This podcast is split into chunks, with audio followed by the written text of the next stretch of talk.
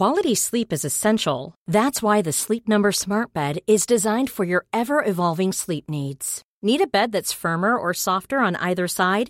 Helps you sleep at a comfortable temperature? Sleep Number Smart Beds let you individualize your comfort so you sleep better together. JD Power ranks Sleep Number number 1 in customer satisfaction with mattresses purchased in-store. And now save 40% on the Sleep Number limited edition Smart Bed for a limited time. For JD Power 2023 award information, visit jdpower.com/awards. Only at Sleep Number stores or sleepnumber.com.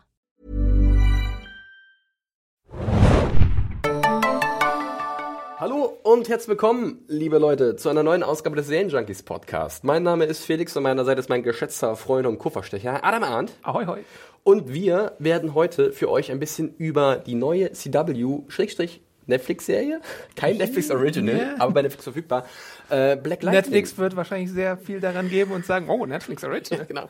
Wir sprechen ein bisschen über Black Lightning. Wie immer ist unsere Studio-Cam dabei. Und wir haben uns heute vorgenommen, äh, mal ganz kurz ein bisschen über diesen Neustart zu sprechen, der seit dem 16. Januar in den USA läuft, bei DCW, wie bereits erwähnt, und ab heute, dem 23. Januar, wenn ihr das heute auch schon hört, bei Netflix zu sehen ist. Immer wöchentlich gibt es eine neue Folge. Deutsche Synchro, wie es vielleicht von Riverdale oder sowas Ich habe sogar von geguckt, Französisch, Italienisch, Oh, Spanisch, lala. türkische Untertitel gibt es auch. Äh, also wirklich das volle seid. Programm. Lightning. Man muss sich halt daran gewöhnen, dass man immer eine Woche später dran sein wird als die äh, Freunde in den, USA, in den USA. Aber ich glaube, das kann man verkraften. Ähm, Adam hat ja schon die Pilot-Episode dazu geschrieben. Vielleicht habt ihr es mitbekommen bei uns auf der Seite. Und wir wollen euch jetzt nochmal das Ding ans Herz legen oder so ein bisschen auf Herz und Nieren prüfen, besser gesagt. Ich entschuldige mich schon mal vorab. Ich bin ein bisschen verschnupft. Ihr könnt es vielleicht hören. Ich versuche nicht zu schneuzen. Äh, Das wollt ihr nicht hören. Aber wir kriegen das bestimmt irgendwie hin. So, Adam. Die Grunddaten zu Black Lightning haben wir genannt.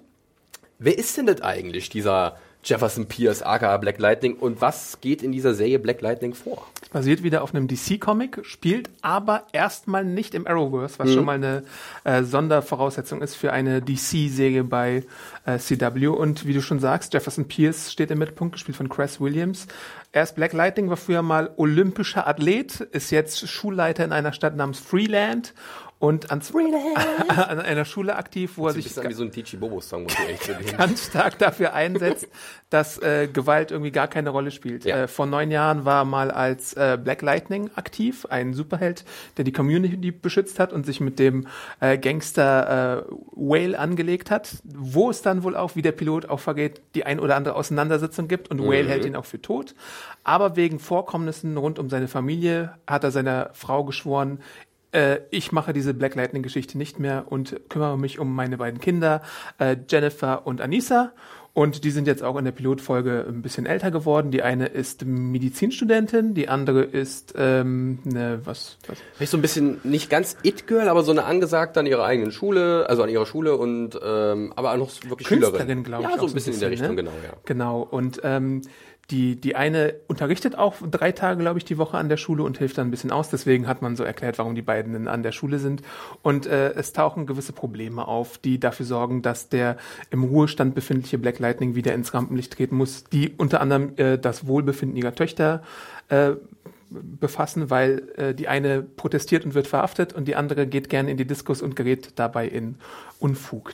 So, Adam, jetzt hören wir DCW und einen DC-Superheld. Und wir haben sofort eine Vorstellung, wir kennen Arrow, wir kennen Flash, wir kennen Supergirl, wir kennen die Legends of Tomorrow. Ähm, das sind Serien, die irgendwie alle schon in einer Welt existieren, deswegen gibt es ja auch die vielen Crossover dazu. Black Lightning ist jetzt schon, wie wir gesehen haben in der ersten Folge, was anderes. Ja. Wie war da dein erster Eindruck und was macht es denn so anders im Vergleich zu dem, was wir bisher kennen von DCW? Erstmal natürlich das äh, auffälligste Signal ist, dass es ein schwarzer Superheld ist und das ist der erste schwarze Superheld von DC oder Marvel im Network-Fernsehen. Das ist natürlich äh, eine Sache und der Hauptteil des Casts ist auch schwarz. Das ist einfach so, weil die Lebensrealität da so ist. Ja. Das andere ist, dass wir einen gestandenen Mann haben, der jetzt schon so eine Dekade lang mindestens Superheld war oder vielleicht sogar schon länger. Wir wissen, dass er jetzt seit einer Zeit im Ruhestand war.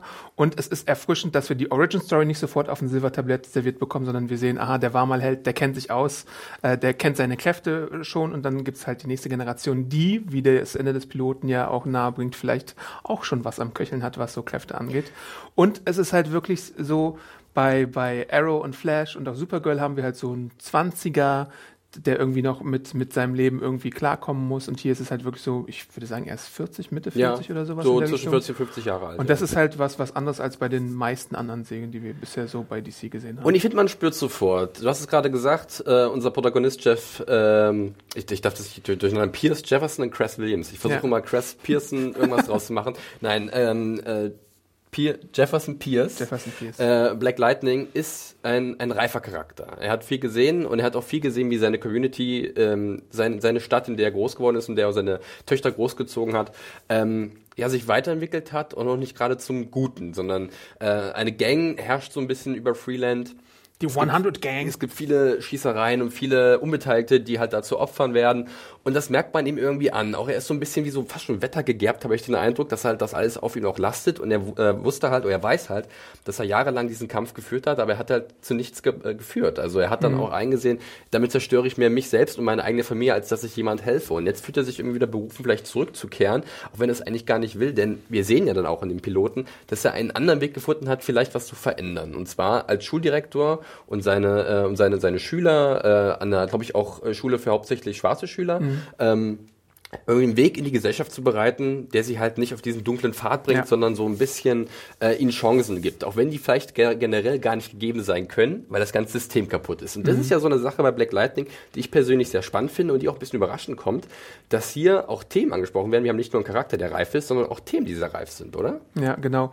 Es fängt ja schon mit der Eröffnungsszene an, wo die Polizei kurz nach der Festnahme seiner Tochter, als das alles geklärt ist, ihn verfolgt, weil er ein Schwarzer ist wahrscheinlich und weil es da gerade so einen Verhandlungsaufruf gibt. Und das weckt halt so schlimme Erinnerungen an, an einige Bilder, die wir auch in den Medien vernommen haben. Ich erinnere mich an so ein Video, was in der Daily Show gezeigt wurde, wo ein, ein äh, ein Vater erschossen wurde vor den Augen seiner, äh, seines Kindes und seiner Frau. Und ja. da hatte ich schon üble Vorahnung und so, dass, dass man sowas vielleicht ähm, andeuten möchte. Zum Glück geht es hier glimpflicher aus, aber es ist halt äh, ein Problem, mit dem die Schwarzen leider zu kämpfen haben in den USA, gehäufter als, als Weiße wahrscheinlich. Und ähm, dann gibt's auch noch so eine andere Sache, dass, dass äh, er mit einem Taser bedroht wird mhm. und äh, er alles dafür tut, dass er ruhig bleibt, aber irgendwie die andere Seite so einen nervösen Zeigefinger hat, die dann äh, auf, aufgrund willkürlicher Körpermerkmale wahrscheinlich dazu neigt, äh, ihm Gewalt antun zu müssen oder sowas. Und das ist halt alles ähm, ein bisschen schockierend auch. Teilweise. Absolut. Ähm, Aber wichtig, dass es mal verhandelt wird. Es halt, es halt glaube ich, mehr nach und deswegen äh, sticht die Serie jetzt auch so heraus im Vergleich zu Arrow und Flash, weil ich finde, das sind so Serien, die,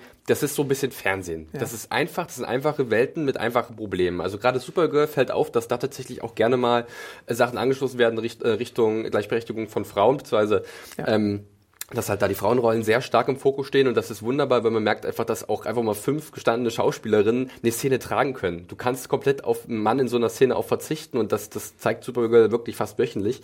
Ähm, und aber an und für sich sind diese Welten, die da gezeigt werden, immer so ein bisschen einfach. Und hier merkt man gleich, da ist so ein bisschen so ein gesellschaftlicher Ballast mit drin. Irgendwas, was wir gleich verorten können. Ich meine, gerade für uns Mitteleuropäer vielleicht nicht so krass wie viele Amerikaner oder was amerikanische ähm, Mitbürger. Ähm, aber ich glaube, das ist gerade so ein Wunderpunkt, gerade in der heutigen Zeit, der Black Lightning nicht zu so einer einfachen Superhelden-Serie macht, fürs Netzwerkfernsehen wohlgemerkt. Wir haben ja schon sowas wie Luke Cage gesehen bei Netflix, das ja, ja auch diese Themen besprochen hat.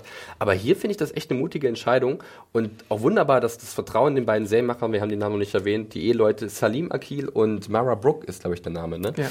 Ähm, dass denen das Vertrauen gegeben wurde. Genau, den Eindruck hatte ich auch, dass vom Piloten her schon klar gemacht wird, die Themen, die sehr ernst sind, werden auch ernst verhandelt. Also wenn ich da an gewisse Sachen bei Arrow denke, wir haben es im Vorgespräch gerade schon gehabt, es gibt eine Gun-Violence-Folge von Arrow, die hin und her springt, was so moralische Ansichten geht und eigentlich mit dem Rest der Säge, wie sie so präsentiert würde, vorne und hinten nicht zusammenpasst. Und hier nehme ich es der Säge eher ab, dass sie sich um, um solche Probleme äh, kümmern wird, als, als es Arrow je vermochte, weil wenn du eine Figur präsentierst, die in der ersten Staffel schon als Massenmörder quasi etabliert wird und die anderen zu Mitwissern macht im Mord und sowas, dann hast du einen schwierigen Kampf damit, dass du irgendwann später glaubhaft machst, dass die dem äh, Töten abschwört oder Konsequenz den Töten abschwört. Und das ist, das ist so ein Ding. Und überhaupt so moralische Implikationen bei Arrow sind so eine Sache, die nimmt man dann einfach als langjähriger Zuschauer hin, aber hat doch so im Hinterkopf immer so das Ding. Ah. Es nutzt sich ab. Wir können natürlich ja. nicht, noch nicht in die Zukunft blicken und sagen, wie wird es bei Black Lightning weitergehen, aber es ist ein anderes Gefühl von Anfang an da, dass man sich ein bisschen ernster und auch ähm, ja und sich nicht versteckt vor ja. sowas, was wirklich passiert. Und da da vielleicht der Zugang gerade für einen Zuschauer wesentlich einfacher ist oder irgendwie auch nahbarer. Äh, was mir persönlich auch sehr gut gefallen hat bei der Pilot-Episode, war so ein bisschen halt auch schon, das spielt damit rein, dieses Worldbuilding. Ne? Also gerade das halt diese Welt schon sehr irgendwie nachvollziehbar natürlich erschreckend, aber irgendwie dadurch auch greifbar aufgebaut wird. Also mit diesem Hauptcharakter in der Mitte, der halt irgendwie in diesem interessanten inneren Konflikt ist. Er möchte nicht sein altes Leben zurückhaben, weil er dadurch sein neues Leben äh, riskieren würde, aber ja. er fühlt sich auch irgendwie automatisch verantwortlich, weil er halt besondere Fähigkeiten hat, die wir nicht gesprochen haben, was wir gleich machen können. Und ich finde, dass er dann so als unser, unser Protagonist mitten in diesem, diesem Pulverfass Freeland eigentlich einen sehr spannenden Charakter darstellt, äh, den ich gerne zugucke, diese Probleme zu lösen oder sich selbst diese Frage zu stellen, wie löse ich dieses Problem? Es ist halt wirklich auch eine Frage der Verantwortung und das ist, glaube ich, auch so ein Superheldenphänomen. Eine der interessantesten Szenen, die es gibt, oder zwei, sagen wir mal so, sind das erste Aufeinandertreffen oder eines der ersten Aufeinandertreffen mit äh, James Ramar als Peter Gumby. Das ist so ein Schneider, der ihn unterstützt und der seinen Kampfanzug macht und überhaupt so, so ein bisschen seine Alfred-Rolle äh, einnimmt. Ja, genau. Und ähm, da fragte ihn, warum, warum hast du eigentlich damals den Kampf begonnen? Ja, erstmal ging es gegen Whale, dann ging es gegen äh, Gangkriminalität, dann gab es immer wieder weiter so Ausreden. Und das ist so dieses Batman-Ding. Batman hat ja. ja auch angefangen, weil seine, seine Eltern umgebracht wurden, der wollte Ungerechtigkeit bekämpfen. Aber Batman ist auch jemand, der dann nie wieder aus diesem Teufelskreis herauskommt und pathologisch immer weiter das Verbrechen ausschalten muss. Eigentlich kann Batman ja nie gewinnen, weil er, wenn er gewinnen würde, auch sich selbst abschaffen müsste ja. und weil er dann irgendwie komplett jegliches Verbrechen irgendwie eliminieren müsste. Und das ist einfach ein Kampf gegen Windmühlen oder ja. so. Und hier kommt dann die komplizierende, äh, der komplizierende Faktor noch hinzu, dass es dann so ein Video gibt, was Gambi ausgräbt von so einem Ladenbesitzer, den Black Lightning da mal gerettet hat. Und der sagt ihm halt, ohne dich, Black Lightning, hätte ich nie den ersten, Amerika äh, den ersten afroamerikanischen Präsidenten gesehen, hätte ich nie zur Abschlussfeier meines äh, Sohns oder Enkels gehen können und du hast mir einfach ein neues Leben ermöglicht. Und dann musst du halt dran denken, du bist jetzt die Person mit Superkräften, die was ändern kann. Du stehst natürlich außerhalb des Gesetzes, aber du bist wirklich jemand, der vielleicht gegen diese Ungerechtigkeiten ankommen kommen könnte. Und jetzt machst du es für zehn Jahre lang nicht. Das ist die schwierige Entscheidung, die er treffen muss. Will er halt irgendwie das System von innen langsam verändern, dadurch, dass er halt als Schuldirektor Einfluss nimmt auf junge Geister, die dann vielleicht durch seine Lehren das, das äh, reinkommen in das System und es verändern können, wirklich zu neuen Anführern ja. werden. Aber wenn das System erstmal gar nicht veränderbar ist, musst du vielleicht persönlich erstmal eine Entscheidung treffen, aktiv zu werden, um halt diesen, diese Veränderung beizuführen. Ja. Und das, das, das ist irgendwie sowas, dass ich mal sowas in der CW Superhelden-Serie, so welche ja, Gedanken stimmt, hätte, das ist ja. irgendwie super seltsam. Also ja. wunderbar, finde ich ganz toll. Und ähm, von daher sticht das gleich irgendwie hervor und macht das zu einer zu einem zu einer Popcorn-Unterhaltung so ein bisschen, die aber auch Substanz hat. Ja. Und das ist, glaube ich, das, das, das sehr Spannende an, an Black Lightning. Wir haben gerade, ich habe gerade eben kurz die Fähigkeiten erwähnt, da haben wir gar nicht drüber gesprochen. Vielleicht ja. mal ganz kurz zur Erklärung. Black Lightning heißt so, weil, Adam?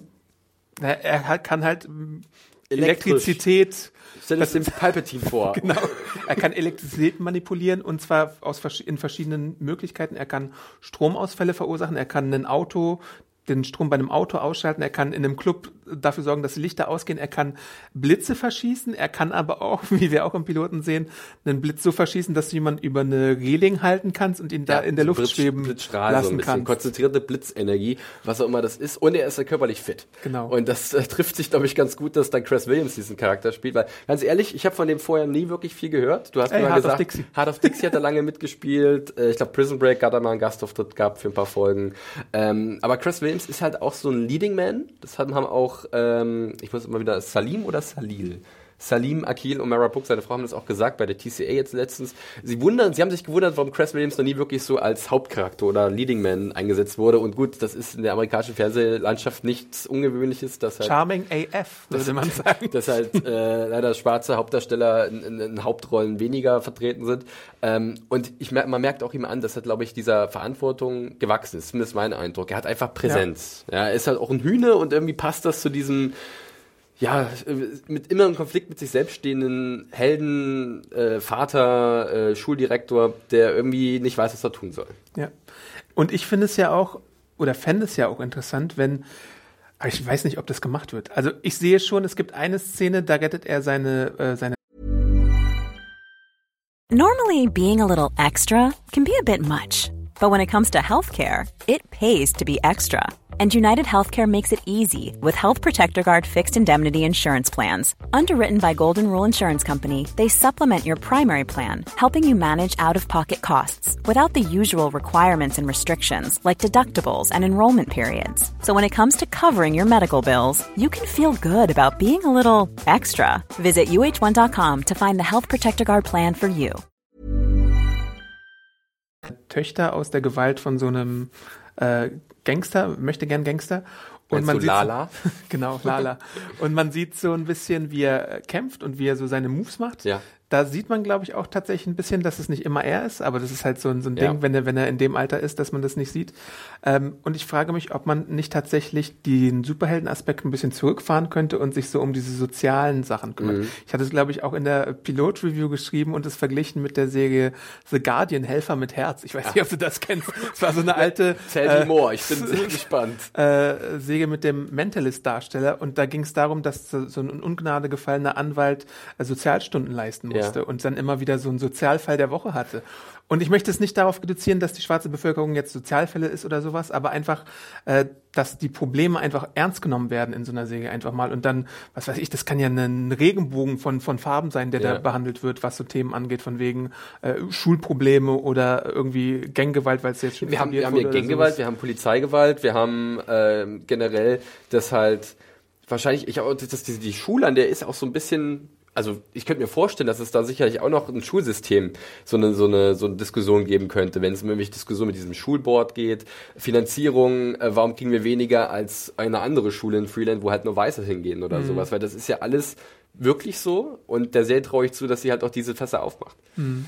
Und so was, was fand ich halt äh, ein bisschen interessanter, als wenn wir jetzt wieder eine Dynamik hätten, die so ein bisschen an Arrow erinnert, weil die Grundkonstellation Verbrecherboss, den es aufzuhalten gilt. Mhm. Erinnert mich halt ein bisschen an Arrow oder Gotham oder sowas und ja. das möchte ich eigentlich gar nicht sehen.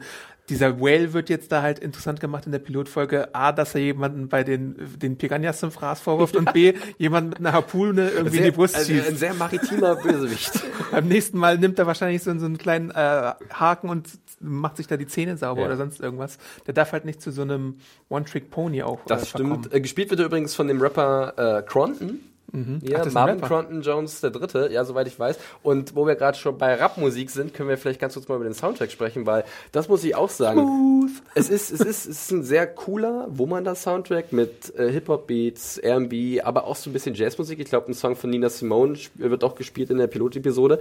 Und ich muss ehrlich sagen, gerade aber auch diese, diese eher beatlastige Musikstücke, ähm, die passen perfekt zu dieser Wut, die sich irgendwie aufstaut in dem Charakter, aber auch mir als Zuschauer, weil du wirst ja äh, aus allererster Hand Zeuge von der Ungerechtigkeit, die da stattfinden, ja. äh, wofür Ungerechtigkeiten, die da stattfinden. Und irgendwie entlädt sich das, perfektes Wort eigentlich, um diesen elektrisierenden Rächer zu beschreiben, entlädt sich das an einer Stelle und du fühlst mit und der Soundtrack zieht an und irgendwie äh, entwickelt sich da so ein eigener Flow, der mich gut mitnimmt als Zuschauer. Mhm. Ja, ich möchte nicht sagen, dass es perfekte Pilotepisode ist, nee.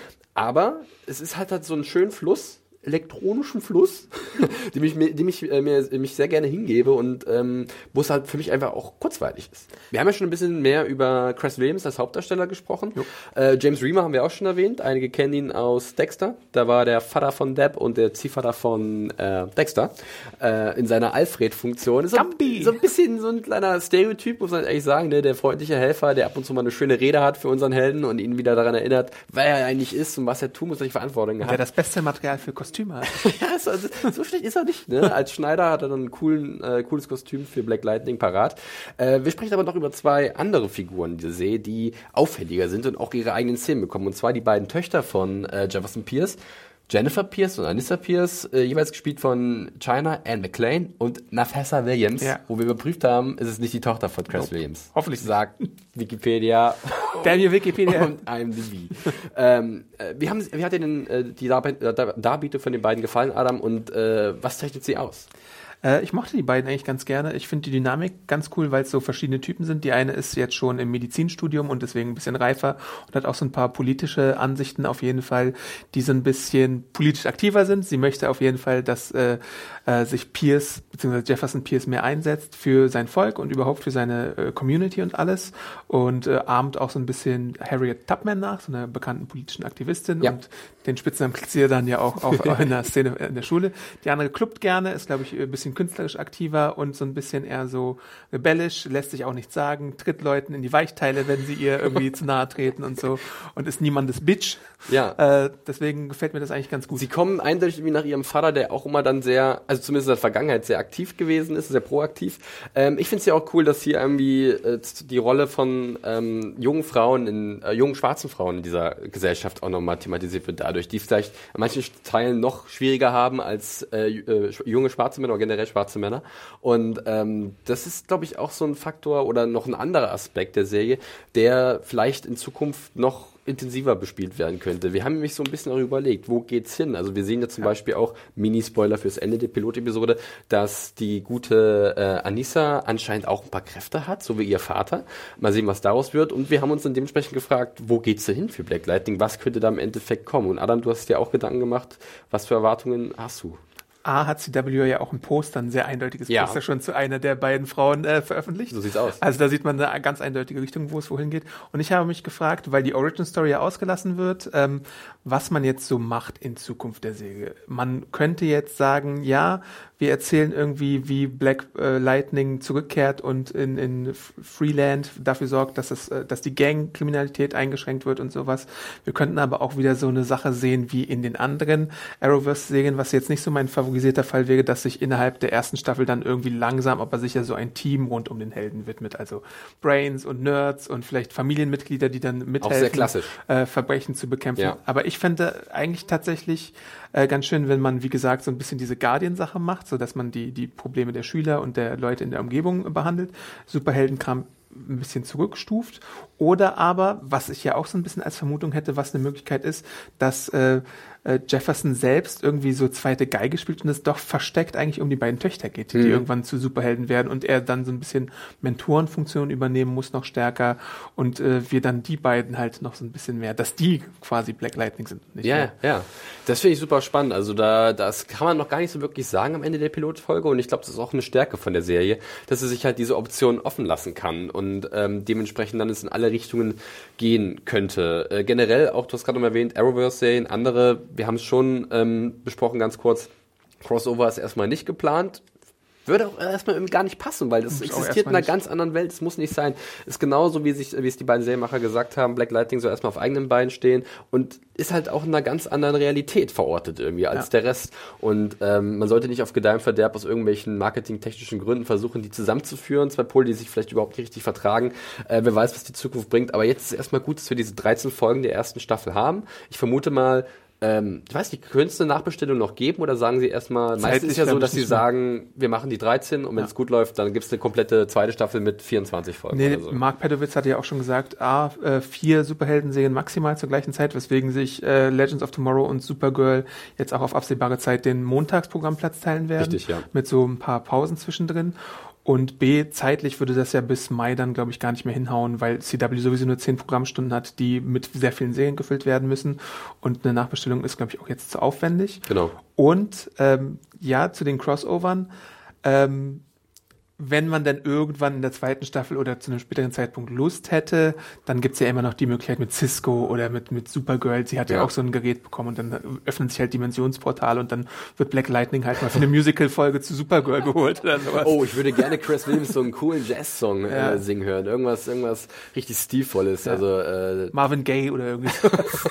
Let's get, Let's it, get on. it on. Oh Gott, zwei Idioten, ein Gedanke. Naja, hoffen wir mal das Beste für Chris Williams. Wir schreiben ihm diese Episode sehr gerne. Ähm, ja, das war's dann eigentlich auch schon zu Black Lightning. Ihr habt es, glaube ich, schon gehört. Wir beide sind eigentlich ziemlich angetan und legen euch diesen Serienneustart ans Herz. Wir haben auch gesagt, genau, kurz noch, wir haben ja auch gesagt, es ist jetzt nicht die allerbeste Pilotfolge oder Superhelden-Pilotfolge, aber es ist sehr ordentlich. Die Ansätze sind ziemlich cool. Ähm, ja, genau. Die ist jetzt verfügbar. Genau, bei Netflix äh, seit dem 23. Januar. Jede Woche gibt es da eine neue Folge und äh, ich bin sehr gespannt, wie es ankommen wird. Ähm, ich glaube, in den USA war es der erfolgreichste Neustart seit Legends of Tomorrow bei The CW. Kann also. man mal sehen. Ich glaube, das Publikum ist natürlich da, logisch. Und die wurden lange Zeit einfach ignoriert. Also es gab halt Sender, die sich darauf spezialisiert haben. Da haben halt auch äh, Salim Akil und Mara Brooke halt auch ihre Wurzeln so ein bisschen äh, bei Mary, äh, Being Mary Jane, glaube ich, äh, mitproduziert und The Game. Ähm, zwei Serien, die, glaube ich, beim BET liefen. Ja. Ähm, was Black Entertainment Television. Ja. Äh, und, Und war es nicht damals auch so bei Luke Cage, um das vielleicht nochmal kurz nur reinzubringen, Ja. dass, dass die Server damals zusammengebrochen sind? Also der, die Nachfrage ist auf jeden Fall da und ich glaube auch, dass Black, Black äh, Panther vielleicht ein Sleeper-Hit werden Ja, könnte. das ist halt, du musst, du darfst das, also es ist wie ignorant kann man in der Ja. Industrie sein, dieses, das, das nicht, also nicht im Sinne von Marketing das zu bespielen, sondern diese Leute wollen auch sich repräsentiert, sehen und dementsprechend brauchen wir solche Helden äh, aus allen möglichen äh, Bereichen, jeden möglichen diversen Charaktere. Ob es jetzt, Adam hat auch eine schöne Fotostrecke dazu geschrieben. ich wollte gerade erwähnen, dass du das nochmal Ob verlinkst. es jetzt äh, Latinos oder Latinas sind oder aus dem LGQBT. Ich bringe diese Kombination immer so ein ja. bisschen durcheinander, aber ihr wisst, was ich meine. ähm, ich hoffe, das war jetzt nicht zu respektlos, aber ich glaube da immer so mein Kopf, außerdem bin ich krank.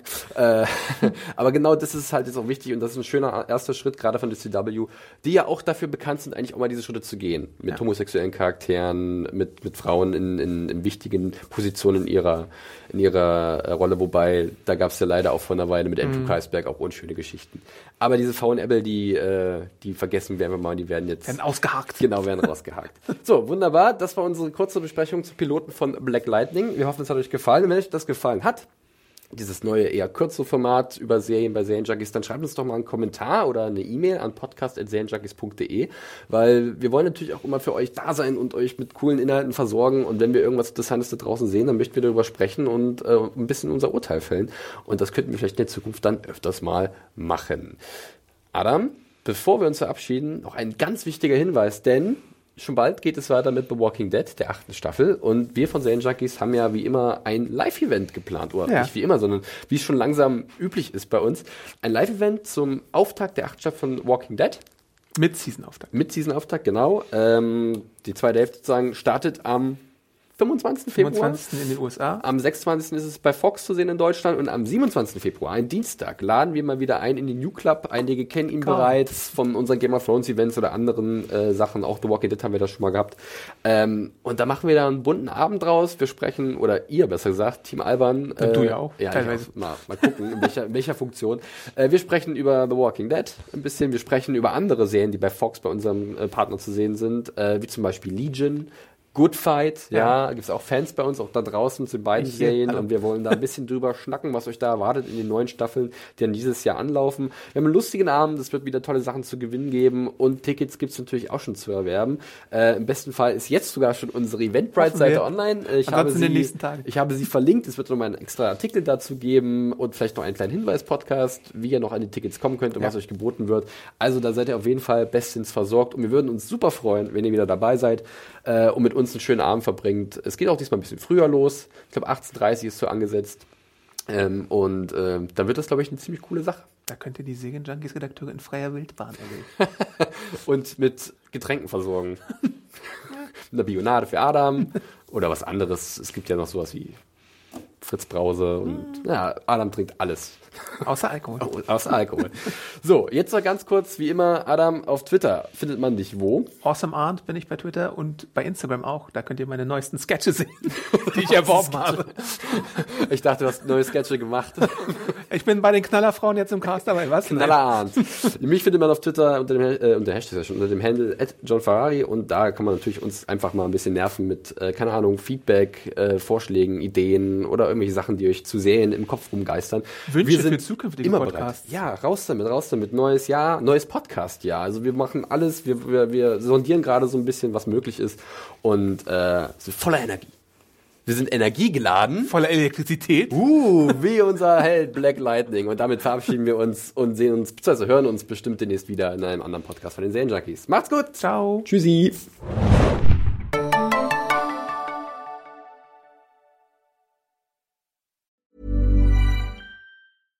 Flexibility is great. That's why there's yoga. Flexibility for your insurance coverage is great too. That's why there's United Healthcare Insurance Plans. Underwritten by Golden Rule Insurance Company, United Healthcare Insurance Plans offer flexible, budget friendly coverage for medical, vision, dental, and more.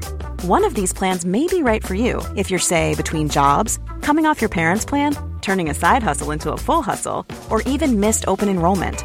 Want more flexibility? Find out more about United Healthcare Insurance Plans at uh1.com.